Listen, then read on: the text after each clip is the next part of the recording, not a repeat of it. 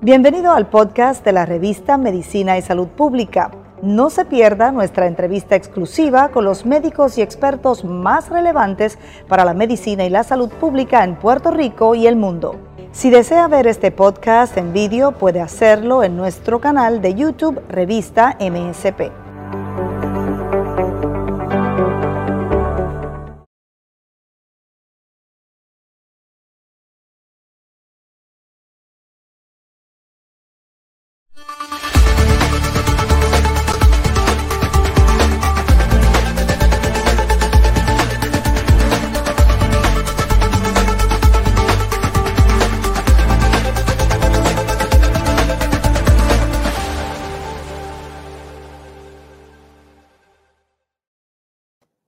Saludos.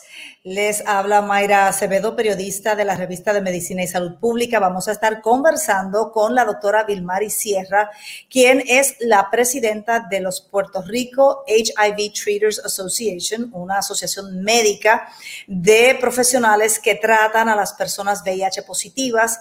Así que vamos a hablar con ella primero sobre la organización, ¿verdad? Y a quiénes agrupa y qué disciplinas incluye la asociación para luego hablar sobre la importancia de la adherencia a los tratamientos y también los medicamentos con alta barrera genética. ¿Qué implicaciones tiene para las personas VIH positivas? ¿Cómo se encuentra, doctora? Muy bien, gracias. ¿Y usted? Todo muy bien. ¿Cómo, ¿Cuántos profesionales eh, incluye la asociación? Pues mire, la asociación al momento incluye cerca de 85 90 profesionales, eh, incluye diferentes variedades dentro de esos profesionales. Están médicos generalistas, hay médicos de familia, hay ginecólogos, hay pediatras, hay infectólogos. O sea que tenemos una alta gama, internistas, una alta gama de médicos que tienen su especialidad en lo que es el mundo del VIH. Claro, y que además se han ido especializando en el tema del VIH, que es un tema que todavía nos concierne, sigue afectando a una gran cantidad de personas, pese a que ya no se habla tanto del tema, porque son menos las personas eh, que mueren de la condición comparado ¿verdad? con la década de los 80 y los 90. Eh, pero queríamos hablar, doctora, sobre los beneficios de estos medicamentos con alta barrera genética. ¿Qué son? ¿Qué hacen? Pues mira, los medicamentos de alta barrera genética es una gama de medicamentos que son conocidos como eh, los inhibidores de proteasa. Eh, estos eh, medicamentos son muy buenos debido a que tienes menos fallas virológicas con estos medicamentos, dado a que quizás el paciente puede fallar una o dos veces al tomárselo y el paciente como quiera va a estar cubierto. Esto no implica que el paciente puede dejar su medicamento eh, en cualquier momento, ¿no? Es que quizás ese paciente tuvo una emergencia, estuvo dos o tres días quizás en el hospital sin el medicamento, tuvo que salir de viaje, de emergencia y no pudo llevar su medicamento con él. Y pues tiene un periodo de ventana cerca de 72 horas en el cual ese nivel de medicamento en la sangre no va a bajar se va a mantener estable. Y pues este medicamento tiene hasta 72 horas en que tú puedes tener esa, esa duración. Lo que te dice que tiene una alta barrera genética es que ese medicamento no va a ser fácil de que ese virus mute y sea resistente al mismo. Eso es importante porque medicamentos de generaciones anteriores quizás no tenían esas características, ¿verdad? O sea que esto va a permitir además de, esa interrupción breve en el tratamiento, ¿qué otras cosas para ese paciente? ¿Qué beneficios ofrece este tipo de medicamentos? Pues mira, uno de los beneficios que ofrece ahora mismo es que estos medicamentos están coformulados con otros medicamentos y pueden tomarse en una sola pastilla. Además de eso, otro de los beneficios que tiene es que como son medicamentos que una alta barrera genética, ese paciente está, puede estar múltiples años con un mismo medicamento sin tener un fallo virológico. Eh, es uno de los medicamentos que, pues, obviamente, pues es más resistente a que ese paciente cree algún tipo de resistencia, valga de la, redundancia. Y ese paciente, pues, tiene un, alto espectro de protección para el virus. es bien difícil que el medicamento cree mutaciones a este tipo de medicamento, del el virus, perdón, cree mutaciones a este tipo de medicamentos. Y pues por esa razón, el medicamento que son inhibidores de proteasa son medicamentos que pues son muy bondadosos en ese aspecto porque le dan un, una, un span de vida al paciente dentro de lo que es que no tenga que cambiar a otro medicamento por fallo virológico, porque ese medicamento ha creado alguna resistencia. El virus ha creado alguna resistencia a ese medicamento. O sea, y son bastante nobles, son medicamentos que caen bastante bien, no tienen casi ningún tipo de problema estomacal, ningún problema de hueso de estos, estos pacientes al tomar estos medicamentos. Y pues como te dije anteriormente, podían ser múltiples medicamentos, pero actualmente la mayoría de estos medicamentos de alta barrera virológica están coformulados en una sola tableta, o sea que quizás antes tú te tomabas tres medicamentos y actualmente puedes tomarte solamente una tableta que contiene los tres medicamentos. Claro, y eso también va a ayudar a la adherencia. Eventualmente es, importante. Es correcto. La adherencia con estos medicamentos, perdóname, es más alta. ¿Por qué? Porque pues te los estás tomando en una sola pastilla o si tomas más de una pastilla, sería una sola vez al día normalmente. No tienes que repetir el medicamento dos veces al día. Este, lo puedes tomar a cualquier hora, no tienes que tener una hora específica para tomarlo. Eh, el paciente pues se va a sentir cómodo porque pues al tener una sola tableta que pueda viajar con ella, que pueda estar con ella en cualquier lugar, la echa en su cartera o en su bolsillo, en un saquito de pastillas y puede tramitar con ella, no necesita refrigeración, eh, no tienes problemas con que haya un cambio de temperatura. O sea que eso te ayuda mucho a la adherencia. Aparte de eso, pues el medicamento es muy noble, cae bien no, no te da lo que muchas veces le daban otros medicamentos a los pacientes, que le daba problemas estomacales, que pues le caía mal, no lo dejaba dormir, y así sucesivamente. Es un paciente que, que es un medicamento que el paciente puede crear una adherencia fácilmente. Y en cuanto a la carga viral, que es importante también para que ese paciente pueda tener interacción con otras personas, quizás con su pareja, etcétera, ¿Cómo actúa ese medicamento, esos medicamentos de esa alta barrera genética en términos de la cantidad de virus, verdad? De, pues mira, al paciente. Actualmente estos medicamentos bajan bastante rápido lo que es la carga viral, llevando al paciente indetectable. Tenemos pacientes que han debutado con múltiples copias, miles de copias, y ya cuando tú lo ves a los tres meses, muchos de ellos ya están indetectables y obviamente, si nos dejamos llevar por lo que este, ha dicho el CDC, que indetectable es igual a intransmisible y es igual ahí, eh, ese paciente pues no va a tener problemas al tener este contacto con su pareja. Obviamente siempre se le dice que se deben proteger porque no solo estamos pensando en el VIH, tenemos muchas otras enfermedades de transmisión sexual que obviamente estos medicamentos no combaten. Y también tenemos pues lo que puede ser un embarazo no deseado. Así que pues siempre es bueno que se protejan, pero al tú tener un paciente que es indetectable, ese paciente, la, la, posibilidad de que ese paciente contagie a alguna otra persona es relativamente nula. Qué bien. Y en términos de poder combinar, no hace falta combinarlo con otros medicamentos. Claro, sin contar otras comorbilidades que pueda tener el paciente, ¿verdad? Pero supongamos que no tiene otra. El medicamento se puede tomar solo. Es correcto. O sea, estamos hablando de que si es uno de los medicamentos que está conformulado en una sola tableta, en esa sola tableta tendrías lo que son tus dos o tres medicamentos. Y de no poder tomarte esa sola tableta que tiene la conformulación, tendrías entonces este, varios medicamentos, pero ponle, quizás fueran dos medicamentos, tres medicamentos, pero una sola vez al día. No tendrías que estar tomándote ese medicamento dos, tres veces al día, como pasaba anteriormente, o como puede pasar con algunos medicamentos de otra de las familias de medicamentos que tenemos ahora mismo en el mercado.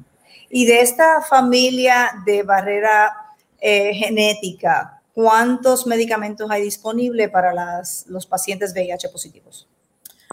Dentro de la gama de las proteasas. Sí. Ah, son múltiples, eh, es una familia reducida. Hay bastantes. Yo te diría que hay cerca de, a grosso modo, te diría como más o menos como 10 inhibidores de proteasa que así a, grosso modo contando, contando también lo que son las pastillas, este, las tabletas este de co, coformuladas. Este, pero pues hay una variedad y, y, obviamente dentro de esa variedad usted escoge el que más este, usted entienda que puede ser llevadero con su paciente eh, y dentro de todos, pues sí, siempre hay algunos que son preferidos y son preferidos por los mismos pacientes cuando llegan a la consulta. Ya nuestros pacientes no son como eran antes que iban a, buscar un medicamento y se tomaban simplemente no, tú le decías, vamos a tomarte este porque este es bueno por esto, por esto esto. Ahora el paciente te dice, no, porque yo he leído que este medicamento con esta sola pastilla yo tengo todos mis medicamentos del día, que su barrera genética es alta, que es un medicamento que cae bien, que es un medicamento que voy a estar indetectable en corto tiempo, así que yo quiero este medicamento. Y obviamente, pues si usted estudia lo que es la, gama de, de, pues, medicamentos que ese paciente pueda tomar y está dentro de esos medicamentos, pues usted se lo puede recetar sin ningún problema.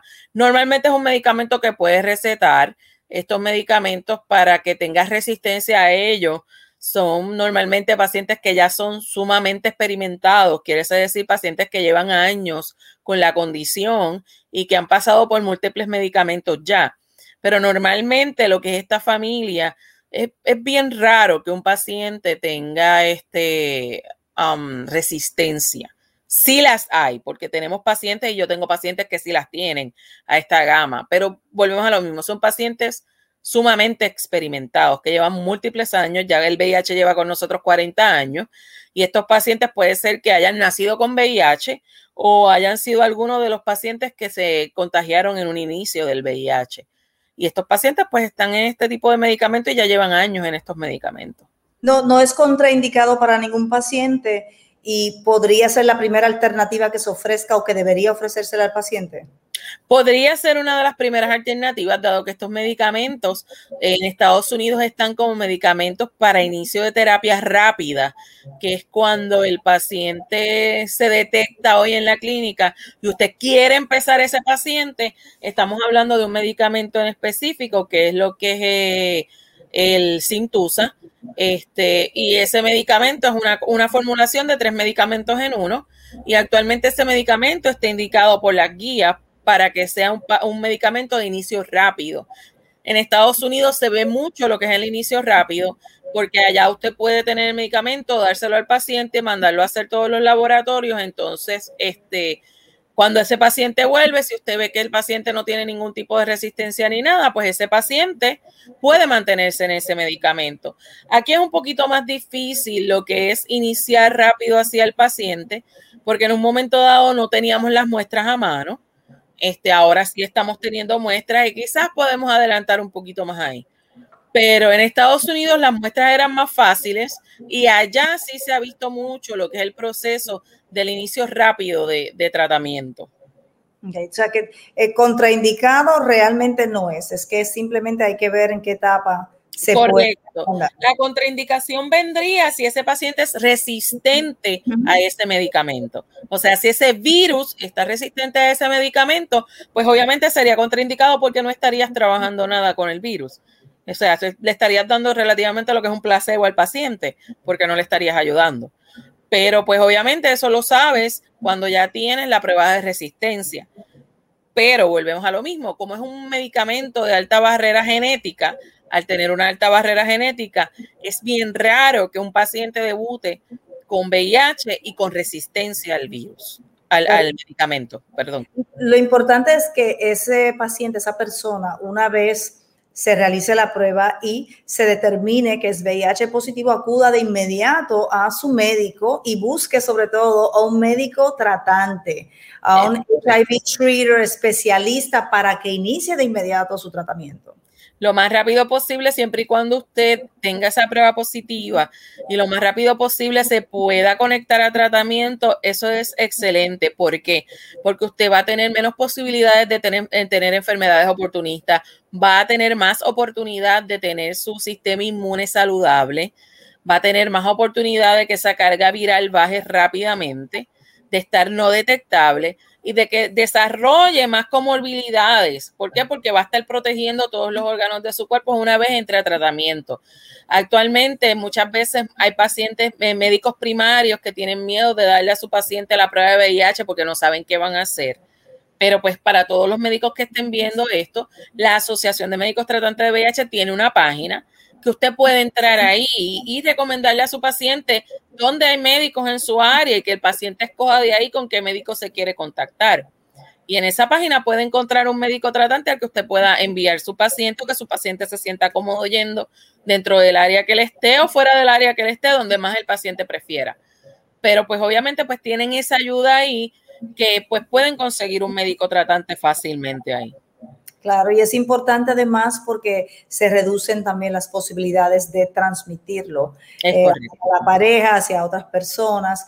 Así que qué bueno, y en Puerto Rico hay una gran cantidad de médicos eh, que se han dedicado al tema desde la década de los 80. Así que aquí tenemos el conocimiento, tenemos los servicios también, que es importante, y el acceso a todos estos medicamentos. Así que, doctora, ¿algún paciente, algún médico que quiera más información sobre todos estos recursos nuevos que hay, ¿verdad? Con esta nueva generación de medicamentos y además pues todo el tratamiento holístico que ustedes eh, promocionan, ¿a dónde se pueden comunicar? Pues mira, podrían entrar a nuestra página de internet, que es la eh, Médicos Tratantes de VIH de Puerto Rico, lo ponen así mismo en Google y van a caer inmediatamente en la página. Y ahí en la página van a encontrar los directorios de los médicos con sus teléfonos y sus este, direcciones de email para poderse comunicar. Claro, y el proceso es confidencial porque, doctora, todavía hay estigma. Todavía las personas debe ser un momento bien difícil, ¿verdad? Ese diagnóstico, quizás no tengan el apoyo de los familiares, no sepan con quién contar. Ahí también ustedes pueden brindar ese tipo de ayuda. Es correcto. Actualmente, obviamente, el proceso es totalmente este, confidencial. anónimo, confidencial, eh, no se le avisa a nadie, eso queda de usted si usted quiere dar este, el disclosure de su, de su condición. Si usted quiere darlo solo, pues se le deja que lo dé solo. Si usted quiere que le ayudemos, la mayoría de los pacientes ayudamos dando una cita con una persona que usted quiere y lo ayudamos a, llevar a esa persona hasta que sepa que usted tiene la condición, que sepa que usted está siendo una persona responsable, está buscando tratamiento y que indetectable es igual intransmisible. Así que si es algo totalmente este, confidencial, nadie se tiene que enterar, nadie va a enterarse porque pues eso se va a mantener este médico paciente. Claro, y esa es la importancia de la Asociación de Médicos Tratantes de Pacientes VIH, porque son los especialistas, conocen ¿verdad? toda la dinámica eh, que viene eh, en sitio cuando eh, pues se detecta el caso cuando la persona dice que necesito ayuda. Así que muchísimas gracias y muchas felicitaciones por todo el trabajo que hacen. Conozco al grupo en Ponce que también trabaja y el grupo acá en Santurce. Así que puedo dar fe de esa gran ayuda que han dado a todos esos pacientes con una enfermedad que en un principio fue muy terrible, se llevó a muchas personas queridas y que hoy día, gracias a todos estos adelantos y los medicamentos que usted está ahora mismito explicando, pues ya es una condición crónica con la que la persona puede vivir largos años. Eso es así. Actualmente el VIH ya no es una condena de muerte, es una condición crónica que con medicamentos pueden durar muchísimos años. Así que le exhortamos a que se comuniquen con la Asociación Puertorriqueña de Médicos Tratantes de VIH. Muchísimas gracias, doctora. ¿Se nos quedó algún otro mensaje? Ya que sabemos que estamos en el entorno del Día Mundial para realizarse la prueba. Hay personas que todavía no se quieren realizar la prueba o que tienen miedo a hacérsela. Yo entiendo que no es tanto el miedo a hacerse la prueba, es más el miedo al resultado. Por eso. Pero pues vamos a decir que actualmente no hay por qué tener miedo al resultado, porque como bien dijimos, el VIH viene siendo una enfermedad crónica, la cual tiene tratamiento, la cual actualmente no tiene cura, pero ya tenemos medicamentos, wow, que son una sola vez al día. Estamos trabajando para tener medicamentos que se usen una sola vez al mes. Ya hay estudios con esos medicamentos, esos medicamentos ya han salido al mercado.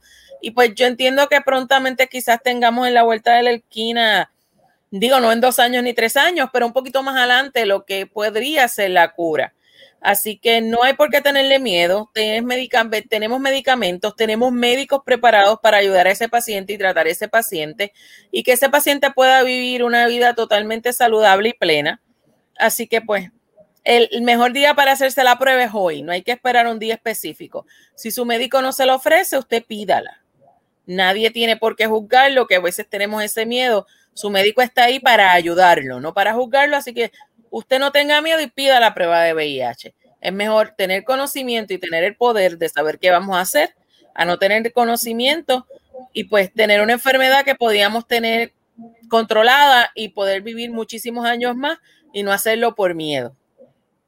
Magistral su cierre, doctora. Muchísimas gracias y nuevamente muchísimas eh, gracias no solamente por haber compartido la información, sino por todo el trabajo que hacen con los pacientes VIH. Que la pasen bien. Hasta muy pronto. Gracias. Gracias. Y al público también le agradecemos su sintonía y le pedimos que nos sigan en todas las redes sociales bajo arroba revista MSP. Y esta conversación la subimos también en forma de podcast a la plataforma SoundCloud. Hasta pronto.